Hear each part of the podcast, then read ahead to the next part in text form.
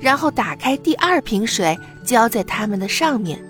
月亮默念：稻田、桃林、花园、草原。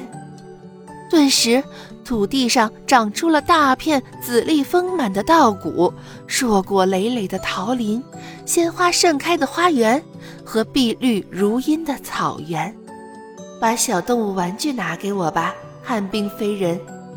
明明把小动物玩具拿出来，放在月亮宽大的手掌中。月亮欢喜地抚摸着它们，嘴里默念着：“活。”即刻。小动物玩具们全都变活了，看啊，小燕子、小麻雀、花喜鹊们在花园、草地、森林、桃林、稻田，秃噜噜地飞来飞去，叽叽喳喳地叫个不停。机灵的小金猴在桃树上跳来跳去，抓耳挠腮，还摘下又大又红的桃子，快乐地享受着美味大餐呢。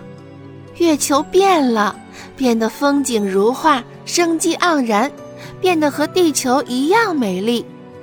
月亮、明明还有旱冰鞋看着这月球仙境，高兴极了。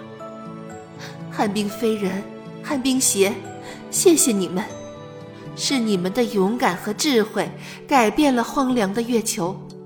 如果你们没有用聪明的才智练成旱冰飞人，如果你们没有勇气和胆略飞来月球，我这里怎么会有如此秀丽的自然风光呢？月亮姐姐，非常感谢您的夸奖，但如果没有您的神奇力量，这种神奇的事情又怎么会发生呢？我和旱冰鞋对您充满深深的崇拜和敬仰。说完。他们就向月亮鞠上了一躬，了不起的旱冰飞人，了不起的旱冰鞋，欢迎你们再来。月亮姐姐亲热地拉着明明胖胖的小手，疼爱地摸一摸明明稚嫩的小脸蛋儿。我们还会再来的，月亮姐姐，晚安。